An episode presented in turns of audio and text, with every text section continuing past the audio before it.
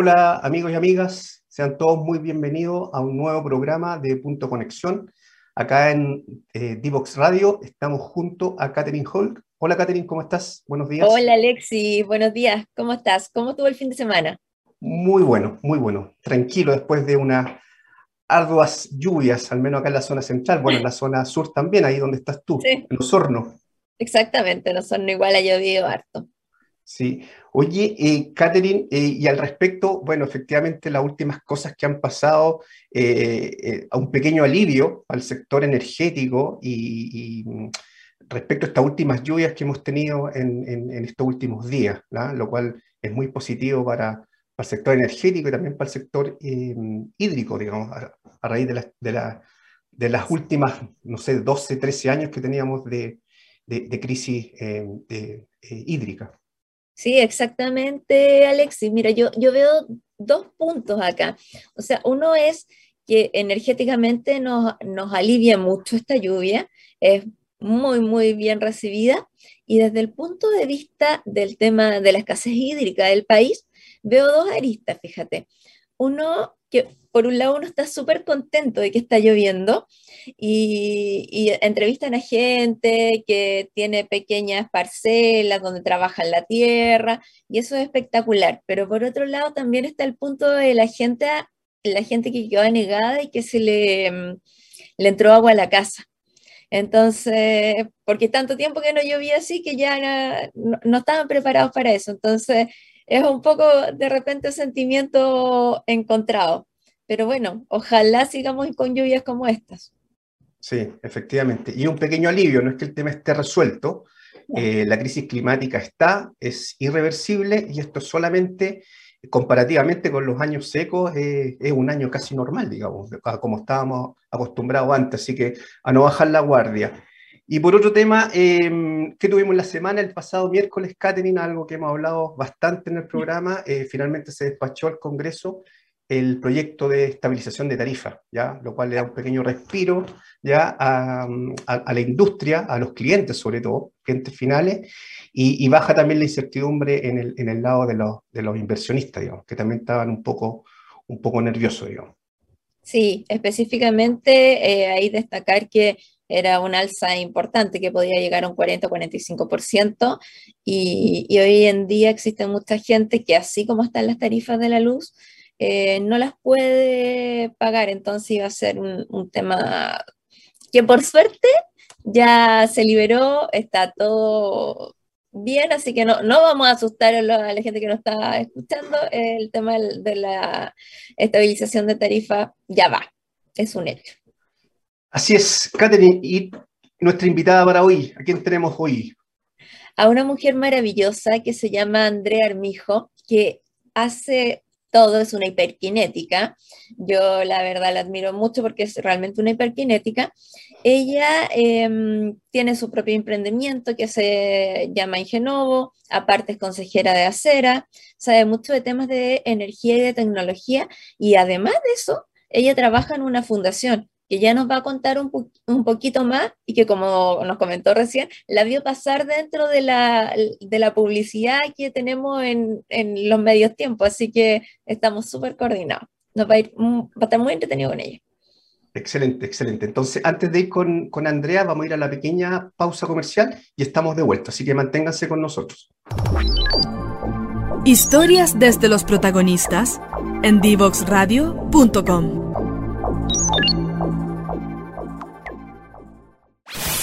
Conoce toda nuestra programación en www.divoxradio.com.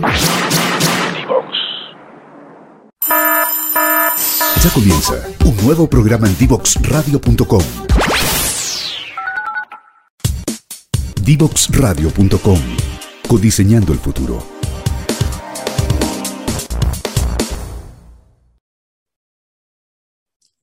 Nuevamente, buenos días. Ya estamos con Andrea Armijo, que hicimos una pequeña presentación recién.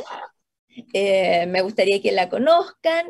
Eh, así que, buenos días, Andrea. ¿Cómo estás?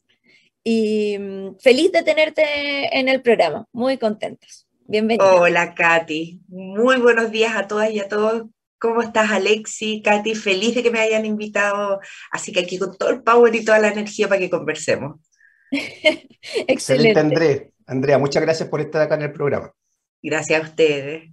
Bueno, Andrea tiene muchos sombreros distintos, así que nos puede contar, bueno, la verdad podríamos estar hablando un día con, con Andrea, pero vamos a partir preguntándole específicamente cómo ella ve el rol de la tecnología en la energía y enmarcado de todo el proceso, digamos, gran proceso que estamos viviendo hoy en día en el país y a nivel mundial también. Sí, bueno, para mí las tecnologías han sido la herramienta habilitadora que nos ha podido ayudar en esta transición energética que todos queremos de pasar a una matriz eléctrica. Después espero el sector energético completo que sea 100% renovable. Eh, porque claro, hace 15 años atrás, por ejemplo, en mi época que yo trabajaba en Hatch y mis clientes eran los clientes mineros, ¿qué hacía yo para recomendarles que usaran energías renovables en vez de en base a carbón o en base a gas. Realmente era imposible porque era una tecnología cara, era una tecnología que todavía estaba inmadura y tampoco era una tecnología que se podía conectar al sistema, entonces era bien complejo. Y ver cómo la tecnología hace que los avances sean exponenciales, no estos avances uno a uno, eh, que tenemos que hacer es una tremenda herramienta. Entonces, en este minuto eh, las tecnologías están, eh, por ejemplo, el almacenamiento ahora se torna en un actor clave para, para lograr un Chile 100% renovable. Entonces ahora los desafíos que tenemos no son de las tecnologías, porque las tecnologías ya están, están en cómo las personas, por un lado, eh, nos adaptamos y las implementamos a nuestro favor, y también cómo las políticas públicas e incluso ciertos conceptos se van adaptando. Entonces yo creo que ahora ya viene una etapa más de transformación cultural hacia todo esto tecnológico que estamos viviendo. Entonces, eso es súper interesante porque, eh, bueno, yo también soy consejera de acera y en acera siempre vemos que eh, el, el 1, 2, 3 que decimos en acera o la directora ejecutiva en base a Irena, cuáles son las tres medidas para la reducción de, de los gases contaminantes y el 75% son más desarrollo de energías renovables, más eficiencia energética y electrificación de los consumos. Entonces, hay una tremenda oportunidad para los inversionistas que ustedes estaban hablando en el primer bloque, que ya la cosa se empieza a estabilizar eh, de a poco, entendiendo también que de aquí para adelante es un escenario muy cambiante y lo, lo único que no cambia es la incertidumbre y que eso hay que tomarlo como una ventaja. Bueno, la ventaja es que igual en Chile ya no se van a hacer más centrales a carbón, ni a gas, ni, eh, ni a diésel. Entonces, como vienen todas las tecnologías renovables, eh, entonces el desafío es la infraestructura de transmisión, la planificación territorial, eh, y cómo em, las políticas públicas también se van adaptando a ayudarnos a esto y ayudar a, que, a la meta que todos queremos, que es este Chile 100% renovable. Exacto. Andrea, y, en, ese, en ese punto, eh, siempre como tú decías, estos cambios son exponenciales. De hecho, nosotros hemos sido contemporáneos. La rapidez eh, em, supera, por ejemplo, el, el tema regulatorio o incluso supera a la capacidad adaptativa que tienen las empresas. En, ese punto, eh, ¿cuál crees tú que es el principal, em, cuáles son las principales brechas que tenemos tanto eh, desde el punto de vista en políticas públicas, temas regulatorios, en términos generales, y desde el punto de vista eh, empresa privada, a tu juicio? Mira, yo creo que en este minuto, dado que también ustedes decían en el primer bloque, ya, ya, ya se está regularizando el tema de la PEC, yo creo que el próximo desafío que tenemos ahora entonces es la planificación territorial. Eso es súper importante porque hay una tremenda oportunidad de hacer más desarrollos renovables, pero, pero tenemos que ver en qué terreno los vamos a hacer y también ¿cómo se lo vamos a comunicar a los vecinos que vamos a tener? Porque tenemos que ser buenos vecinos. Entonces, por un lado está la planificación territorial y está todo el manejo comunitario, que en este minuto es importante, eh, y creo que nosotros nos tenemos que plantear como este mercado que genera un montón de oportunidades eh, y de desarrollo de nuevos talentos. Entonces ahí también viene el desafío del capital humano, que a mí no me gusta llamar a las personas como capital, pero es, es finalmente cómo desarrollamos los talentos y la tremenda oportunidad de descentralizar el mercado. Por un lado se digitaliza y por otro lado se descentraliza. Eh, entonces hay una oportunidad de aprender nuevas tecnologías eh, en regiones.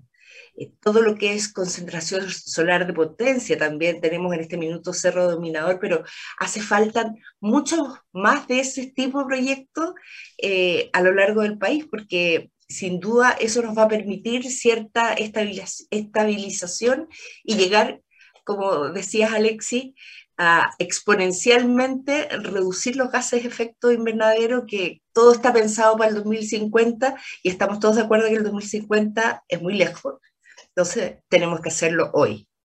Pero por otro lado, el 2030, que es para donde queremos ir, por ejemplo, eh, para, para, para sacar completamente el carbón, el 2030 quedan solo ocho años. Entonces también tenemos que apurarnos ahora, en el corto plazo, y ver qué medidas vamos a tomar después de esta entrevista radial, qué vamos a hacer cada uno como persona y, qué van a hacer las empresas y los gobiernos. Entonces ahí también las empresas, eh, como también decían, yo tengo eh, dos sombreros, porque claro, cuando las energías renovables no eran eh, posibles a la velocidad que, que se requería, migré un poco al mundo de la tecnología e innovación.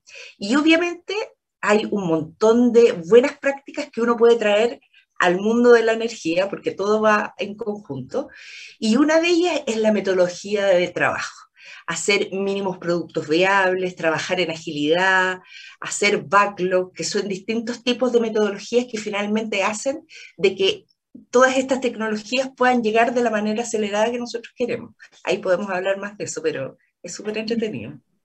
Muy buen tema, Andrea. Oye, eh, te quería hacer una consulta que al final es donde caemos siempre, pero dado todo el avance de la tecnología, también encuentras tú que las tecnologías han ido bajando de precio, como nos pasó, bueno, nos pasaba, no voy a decir nos pasó, nos pasaba, por ejemplo, con los paneles solares que fueron, al principio lo veíamos súper imposible, después fue avanzando la tecnología, fueron bajando de precio.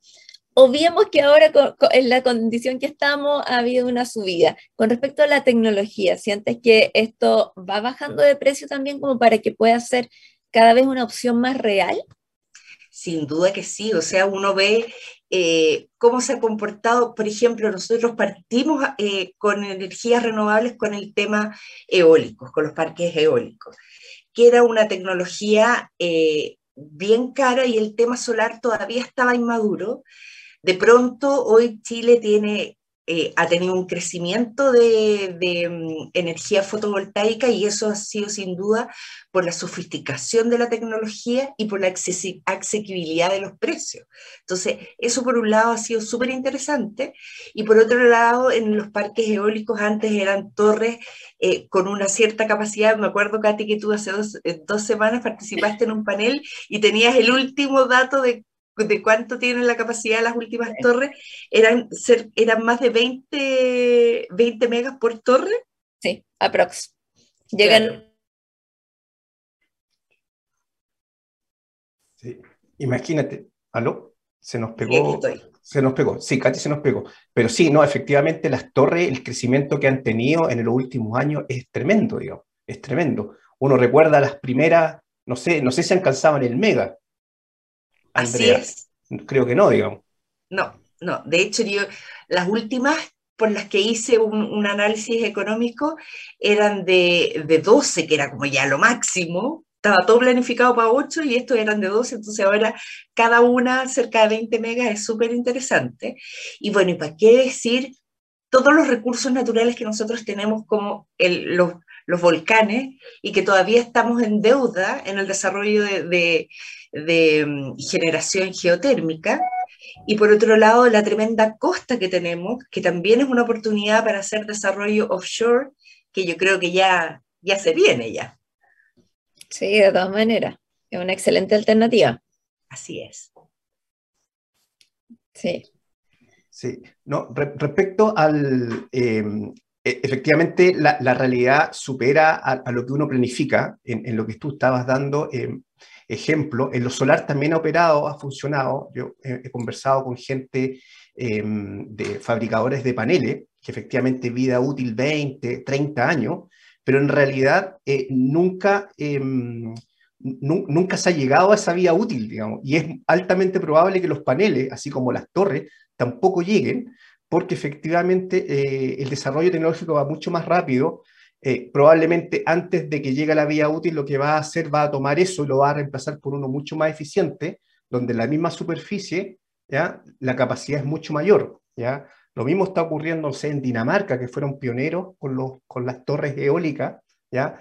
Eh, lo, que hacen es que efectivamente esas torres van, las cambian, como tienen la servidumbre, y las cambian en el mismo lugar por una torre de mayor capacidad. ¿Ya? Así que em, realmente nadie que, de los que estuvo eso, hizo esa planificación vio, eh, eh, predijo eso, digamos. Así que es verdad lo que dice Andrea, la, los desarrollos tecnológicos y la baja de costo em, ha, sido, ha sido muy importante. Totalmente, incluso ahora con todo el desarrollo de inteligencia artificial y, el análisis de datos, todos los startups que están naciendo aquí en Chile, a mí me llena, me llena de orgullo cómo se están desarrollando las distintas startups eh, para tener una economía circular eh, en Chile. Hay hay, empresas increíbles en temas de eficiencia energética, eh, bueno, cómo no nombrar a la Constanza Levicán, que además es una mujer ingeniera que me llena de orgullo con su empresa Sancast. Entonces, hay muchas cosas que se están haciendo muy interesantes. Yo, por mi parte, también aportando un granito de arena con, con desarrollos de, de hidrógeno. Entonces, se van probando ciertas cosas y de repente eso es súper interesante porque finalmente eso puede ser la punta de lanza para aportar y hacer este escalamiento exponencial hacia la transición energética. Sí, exactamente. Y ahí, entra el tema un poco que mencionó Alexis, que la regulación tiene que volverse más rápido, o sea, de, de, una u otra forma tenemos que adaptarnos a esto que llegó para quedarse, o sea, los cambios en tecnología van tan rápido que eh, tenemos que avanzar más con la regulación. O sea, si hablamos, por ejemplo, el caso del almacenamiento, eh, ya deberíamos tener toda la regulación lista como para que los inversores puedan llegar y, apostar por eso. Entonces, es un llamado un poco de atención a los organismos reguladores. Totalmente, totalmente. Sin duda que los organismos reguladores tienen ahora un tremendo desafío porque claramente nunca van a estar a la velocidad del desarrollo tecnológico y de cómo se va moviendo la industria, pero por otro lado eh, van a tener que ir adaptándose y seguramente va a ser como los casos Uber, que de repente uno parte y después se regulariza, pero ahí nosotros tenemos el desafío del, equilibrio con el entorno, con las comunidades. Entonces, ahí vamos a tener que estar, por eso yo digo, tenemos que acostumbrarnos a estar en un nuevo escenario de incertidumbre y que eso va a ser lo normal, pero va a ser lo normal justamente en pro de un, de un crecimiento que a mí me gusta hablar de, de, triada, a pesar de que es un crecimiento circular, crecimiento económico, con el bienestar de, las personas y el cuidado con el medio ambiente también para las futuras generaciones, sin duda. Sí, es un tema clave, de todas maneras. yo creo que como, como sociedad no hemos dado cuenta de eso, nos ha costado, al menos acá en Chile, bueno, ¿para qué decir?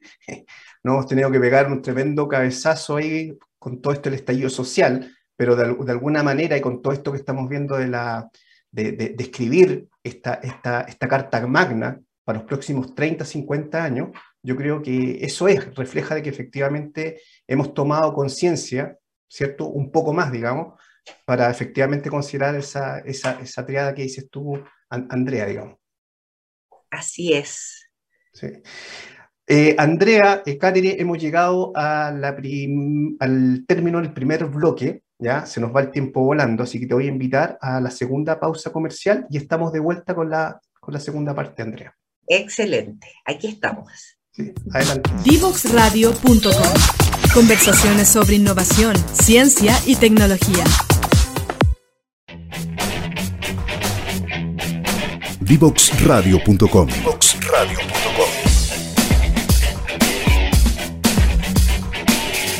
Conversaciones que simplifican lo complejo.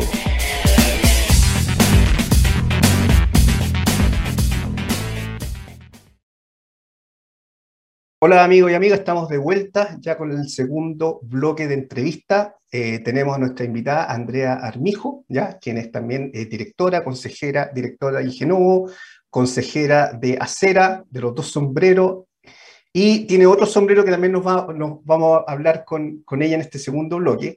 Y Andrea, para, volver, tú comentaste algo del hidrógeno verde, ¿cierto?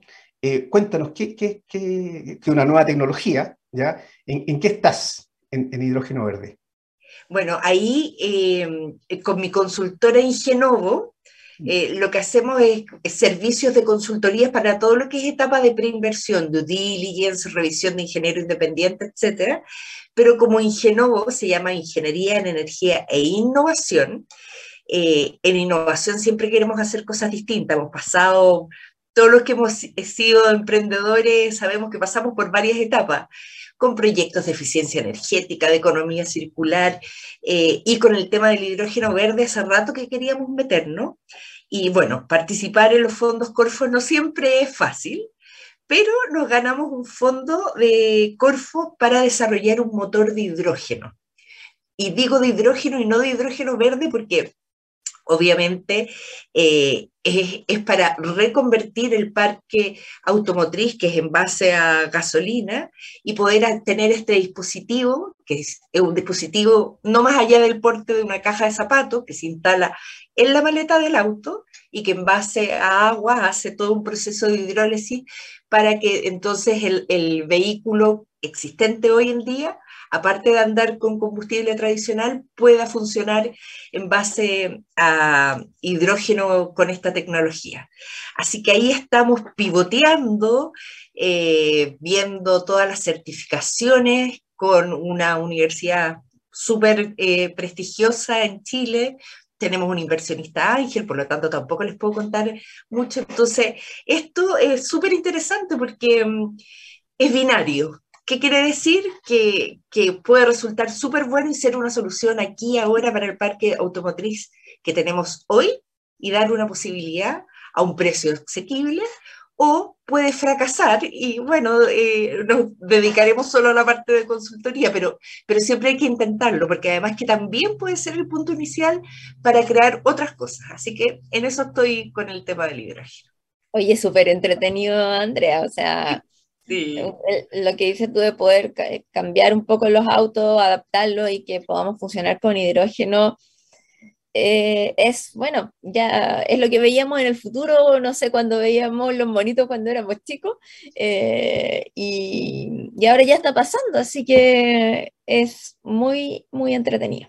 Sí, y ahora... les contaré más novedades cuando vaya evolucionando. Ya, perfecto, te vamos a estar preguntando. Eh, cuéntanos un poquito de tu tercer sombrero, eh, que es la fundación, porque acá hay, noticias súper entretenidas y, y, lo que están realizando es también es un trabajo maravilloso. Sí, bueno, como les comenté, eh, hace unos años cuando, cuando yo estaba media frustrada porque no podía desarrollar proyectos de energía renovable y migré hacia el mundo de la tecnología, eh, me invitaron a participar en un proyecto que era pionero en Chile y, y en el mundo, que era Mujeres Programadoras. Ese programa en su minuto fue enfocado 100% en mujeres y era una oportunidad de reconversión laboral hacia el mundo digital eh, que generalmente lo tomaban mujeres que con mucho esfuerzo habían sacado una carrera adelante y que eh, se enfrentaban al mundo laboral y no encontraban trabajo o era mal remunerado. Y el mundo de la tecnología crecía, crecía, crecía y se necesitaban muchos programadores. Entonces les preguntamos a las empresas, ¿qué tipo de eh, programadores son los que necesitan? Entonces decían, mira, más que un ingeniero informático, qué sé yo, yo necesito a alguien que programe en, en ese minuto .NET y Java, que eran como lenguajes típicos de programación. Entonces se hacían estos programas bootcamp, que se llaman bootcamp porque son programas intensivos, enfocados en mujeres, y la verdad es que la experiencia fue súper, súper buena, con 80% de empleabilidad, porque finalmente las empresas, si bien ganaban una programadora, que de partida en el mundo tecnológico solo no alcanza a ser un 5% la participación femenina, entonces ya tenían otro foco, eh, una programadora junior, obviamente, pero que después salía toda la profesión base que tenía cuando esta mujer agarraba confianza. Entonces tenía ahí una contadora programadora, una administradora programadora, una profesora programadora. Entonces eso le iba creando una cosa muy rica. Y esto escaló entonces a política pública y ahí vino el escalamiento exponencial de 70 mujeres al año en región metropolitana, esta iniciativa que ahora se llama Talento Digital para Chile, de 70 pasa a 16 mil personas en cuatro años en todo Chile. Sí, decía, pero ¿cómo de 70 a 16 mil? Decían, no, no te preocupes, si vamos a empezar con un mínimo producto viable de 1.500. Y yo, ¿qué? ¿Cómo 1.500? Bueno, y de ahí ha pasado... Eh, todos estos cuatro años y en este minuto, esto que se ve tan desafiante, yo quiero dejar una invitación para todas, todas las personas, porque es una tremenda oportunidad. Programar es el nuevo lenguaje, así como en nuestro minuto era clave saber inglés, ahora es clave programar. Y justo Corfo está lanzando 1.500 becas en tres líneas. En este minuto son becas de especialización, es decir, para gente que tiene alguna experiencia previa, porque son becas de tecnología, así como un informático que aprenda ciberseguridad o IoT, que es la Internet de las Cosas, etc.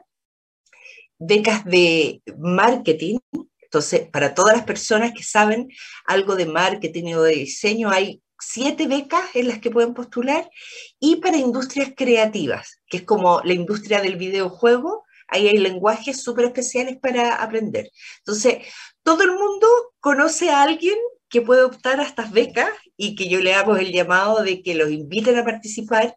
Se pueden meter en www.talentodigitalparachile.cl, ahí las van a ver. Si no, los otros es becas Capital Humano Corfo, pero yo les sugiero que partan por www.talentodigitalparachile.cl y estas son 1.500 becas. Y lo que se viene, que yo creo que va a ser en septiembre, porque tenemos que ejecutar 3.500 becas más, son 5.000 este año, es la oportunidad para todas estas personas que yo les decía eh, que están sin trabajo y que no saben nada del mundo de la tecnología, pero es una beca que pueden hacer de reconversión laboral, que nosotros les llamamos entry level, pero finalmente es aprender a programar por cinco meses aproximadamente, y de ahí la búsqueda de trabajo eh, es súper bueno porque cada uno obviamente es responsable de buscar trabajo, pero su instituto educacional también les va a ayudar y talento digital también. Y las empresas están ansiosas por contratar gente con estas competencias que se requieren hoy en día. Así que eso es súper, súper interesante. Oye, está genial, Andrea. Em, te quería hacer una consulta que yo sé que es otra área, pero es que hablaste de todo lo que le gusta a mi hijo. Mi hijo tiene 12 años y para él, bueno, está en clases de programación eh, para hacer videojuegos, todo eso es, o sea, yo me imagino que este mismo programa como para niños o adolescentes o, los trabajadores del futuro va a ser, pero un boom, incluso como es ahora de todas maneras, pero... Totalmente, totalmente. Por ejemplo, en Fundación Codea, que es donde está mi sombrero, hay programas que son para niños, niñas y jóvenes, eh, de hecho, ahí en las, en, las propagandas veía Ideo Digital. Ese es un programa que lo estamos haciendo gracias a BHP, que es instaurar ciencias de la computación en el aula escolar. Y también eh, hay un premio a los creadores que es por todas las regiones, eh, ven en las escuelas y colegios qué solución tecnológica están haciendo para solucionar temas del entorno. Y después los invitan aquí a Santiago y se hace toda una exposición y quienes ganan eh, se van a un viaje a Boston para ir al MIT, a Harvard y que los niños puedan mostrar sus tecnologías. Entonces, ha, sido una experiencia súper, súper maravillosa y linda. Eh, y bueno, yo que estoy más en el mundo empresarial con Talento Digital para Chile, que hay una alianza entre Fundación Chile y Fundación CODEA, somos dos fundaciones ahí que, que trabajamos. Eh, esta iniciativa también le ha cambiado la cara eh, al, mundo, al mundo laboral. Y, además yo siento, a mí porque me apasiona tanto, es porque yo siento que es una respuesta súper concreta eh, a las demandas sociales que tenemos hoy en día porque esta es una respuesta de trabajo, de trabajo de calidad y de trabajo de proyección. Entonces, no, yo ahí podría estar hablando todo un día porque hay casos increíbles de programadoras ahora que están desde Rapa Nui exportando su servicio, una, una diseñadora que hizo un curso de, de programación y desde, desde se fue a Isla de Pascua a trabajar, otra que está en Berlín, una profesora de lenguaje, por ejemplo, que era bien tímida y hizo un programa básico y empezó a trabajar y hoy trabaja en Deloitte en Canadá en ciencia de datos. Entonces, no, hay, por eso, por eso yo le hago tanta, tanta propaganda porque creo que es un tremendo, una tremenda oportunidad para todas las personas. No, excelente iniciativa, eh, lo vamos a, reforzar en las redes sociales, también vamos a darlo a conocer. Talento Digital para Chile, ¿ya? Para que ingresen y busquen la, información. Oye, y haciendo el link, mira, yo trabajo hace un par de años eh, en, el sector em, tecnológico, con muchos programadores desarrollando plataformas en el sector energético en particular, y efectivamente hay una brecha, digamos, hay una brecha en particular, ¿para qué decía a nivel a nivel eh, global que tú dices, o sea, ya programadores o administradores de sistemas, eh, existe una brecha en términos generales, ¿ya? ¿Para qué decir desde el punto de vista específico? ¿ya? O sea, es una cosa que nosotros ni siquiera buscamos. O sea, ni siquiera se nos pasa por la cabeza buscar un desarrollador, un administrador de sistemas con experiencia en el sector energético, por ejemplo. ¿ya? O sea, es una locura. Si ya es difícil encontrar un programador o un administrador, si le pones el filtro además con experiencia en el sector que tú buscas, eh, eh, es una cosa que, que, nosotros, digamos, eh, es una realidad. pero efectivamente, lo que hablábamos antes, si queremos efectivamente transitar, estamos en esta transición en, un, en, un, en, un, desafío energético que tenemos como país, efectivamente lo que se deberán ir dando en, estos temas, en estos clústeres, es que efectivamente hayan programadores, hayan, hayan eh, administradores que tengan cierta especialidad en, por ejemplo, el sector energético, en el sector minero, ¿cierto? Eso debiera darse. Yo no sé si, si, primero hay que partir por lo básico, ¿cierto? Primero tener un desarrollador, pero yo creo que esos son los pasos naturales que debiéramos, que debiéramos tener. Súper interesante lo que estás planteando, Alexis, porque obviamente yo te diría que eh, en estos cuatro años, al principio, quienes más contrataban a estos programadores eran empresas desarrolladoras de software. Y eso era. Pero por eso estas becas, por ejemplo, ahora son becas de, eh, para gente que quiere perfeccionarse en, el área TI, en el área de marketing y ahora en las industrias creativas. ¿Por qué? Porque vimos que ahí hay un, un súper win-win de oportunidad que en esa industria uno vaya creando programadores con distintos lenguajes para esa industria. Pero sin duda, la que se viene es la industria energética. Entonces, eh, ese es una tremenda vertical, el área de salud. Imagínense el área de salud con los programadores relacionados con el área de salud también.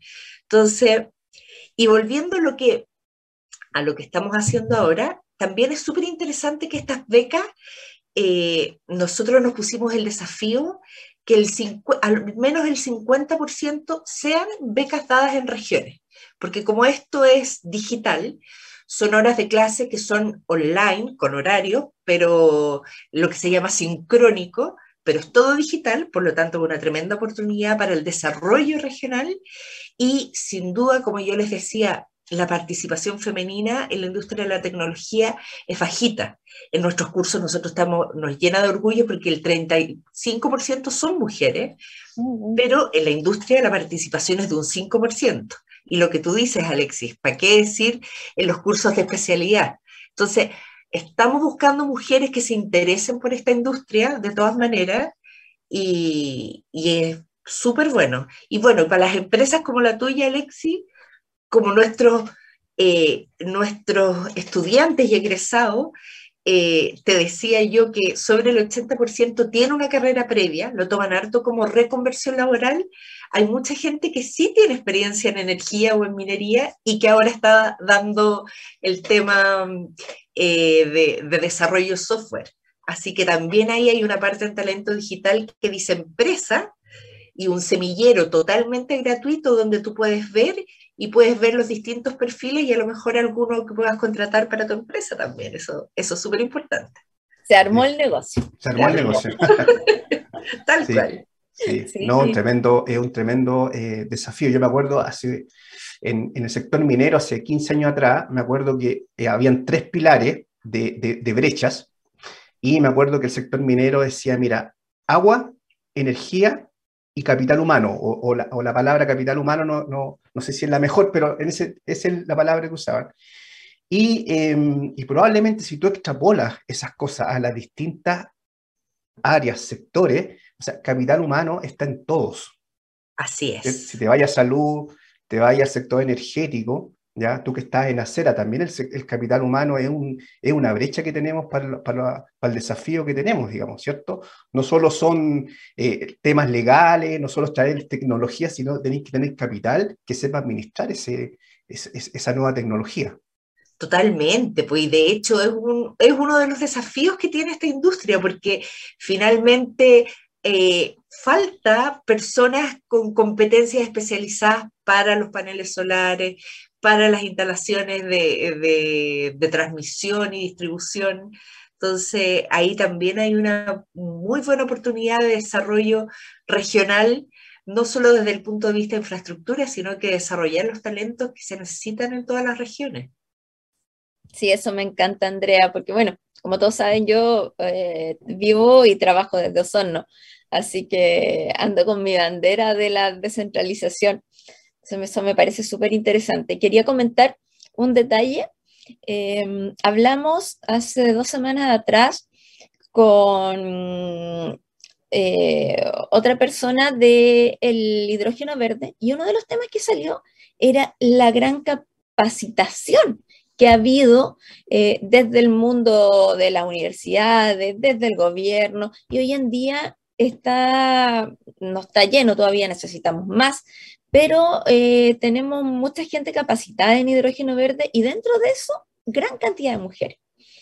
Entonces, eh, siento que tú das justo en el clavo, Andrea, porque para todos los temas que tienen que ver con tecnología en energía, hay que capacitar más gente, se necesita. Sí, totalmente. Y yo voy a aplicar algo que yo eh, lo aplico a mi vida, porque obviamente para poder hacer todo esto que hago, uno tiene que invertir en uno y capacitarse. Y yo creo que, eh, y aquí nadie, nadie me, en el fondo yo no sé si es apropiado o no, porque voy a hacer gratuitamente propaganda CERCAP, porque yo encuentro que los programas que hacen ellos son súper al hueso y uno se va especializando y yo he tomado un montón de programas que me sirven para estar al día y qué sé yo. Y, yo eso lo mezclo entonces con tecnología, porque soy una convencida de lo que les decía. El saber programar te cambia, te cambia la cabeza. Y es tan importante en este minuto como saber inglés u otras cosas, es otro lenguaje más. Entonces ahí también en Chile hay una serie de bootcamps que se llaman, ya les, si, si hay tiempo les explico lo que es bootcamps, eh, donde ustedes pueden aprender, por último, hacer una página web. Eh, el tema de datos, que es tan importante. Las que somos ingenieras, ingenieros, eh, tenemos ahí una tremenda oportunidad de ser, tomar decisiones en base a datos. Entonces, qué mejor que saber programar de eso. Entonces, ahí hay bootcamps súper buenos, como por ejemplo Desafío la Tama, a mí es uno que, que me gusta harto, donde debería también ver cursos para tu hijo, Katy. Genial. Oye, pero mira, queda poquito tiempo, pero después que nos dijiste que nos ibas a explicar lo que son bootcamps, mm, mm, tenemos que preguntarte. bueno, los bootcamps son, como dice la palabra, botas al campo, las patas al barro o las manos en el teclado. Esa es la mejor definición.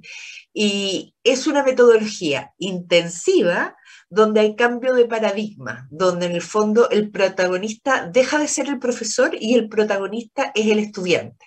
Entonces, el profesor pasa a ser solo un tutor y desde el día uno tienes que estar programando, es bien práctico y siempre estos cursos se van alineando a lo que las empresas dicen que se necesita. Así como concreto, yo les decía que habíamos partido mujeres programadoras con Java y .NET, ahora la lleva JavaScript otro lenguaje. Pero finalmente, ¿qué te enseña esto? Aprender a aprender. Eso es súper, súper relevante. Entonces, básicamente eso es. Al principio, obviamente, no es fácil, porque el cambio de paradigma nunca es fácil, pero, pero se puede. Andrea, disculpa, ¿ya hay un desafío de, en este caso de alguna empresa en particular, de tal manera de tener un, un objetivo para, para, para los que participan? Mira, eh, nosotros en Talento Digital tenemos más de 200 empresas que son parte de la red de empresas de talento digital.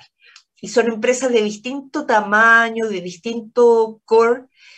Eh, y lo que tienen en común es que están todas de acuerdo de que necesitan eh, nuevos talentos para sus desafíos tecnológicos.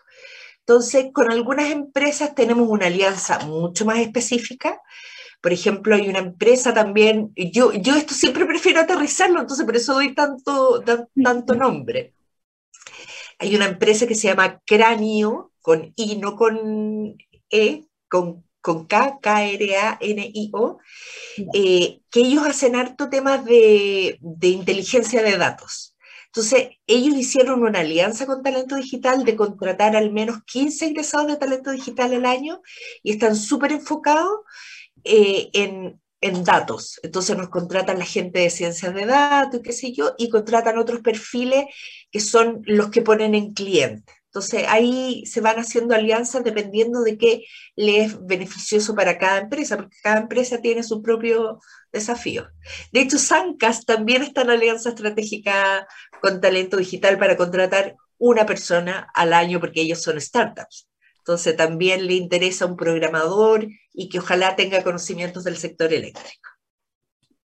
Mira, excelente. No, excelente iniciativa. Le vamos a echar un vistazo y te voy a preguntar ya por interno. Totalmente, todo lo que quieras. sí. Andrea, hoy agradecerte eh, tu participación Em, fue muy entretenida, ¿ya? dar a conocer esta, esta, estas iniciativas, eh, felicitarte por todo lo que estás haciendo, por todo este emprendimiento y la labor que estás haciendo, digamos, desde tu, desde tu punto hasta al, al, país, a la región. ¿ya? Así que muchas gracias por estar aquí con nosotros. Gracias a ustedes, lo pasé súper bien, estaba un poquito nerviosa, pero fluyó todo y se hizo muy cortito. Sí, a todos nos pasa que nos ponemos nerviosos, el tema que sea en vivo también es, importante. Y mm, lo que yo más destaco ah, de, de, Andrea es la cantidad de cosas que ella hace. Y creo que esta fue una, una entrevista muy positiva, nos quedamos como contentos con, con todo esto. Así que muchas gracias, Andrea. Un placer tenerte acá. Gracias a ustedes. Y cuando quieran, ahí eh, me invitan de nuevo a conversar. Lo pasé súper bien.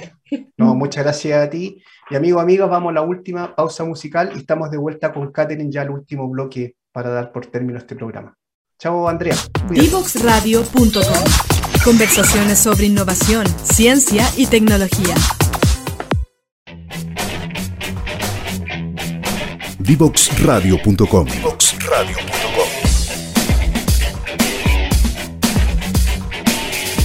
Conversaciones que simplifican lo complejo.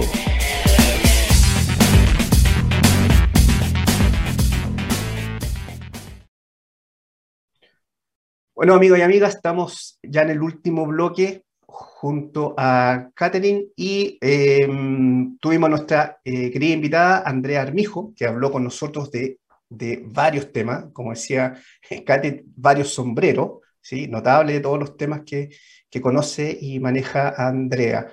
¿Con qué te quedas, Katy, de, de lo que comentó Andrea?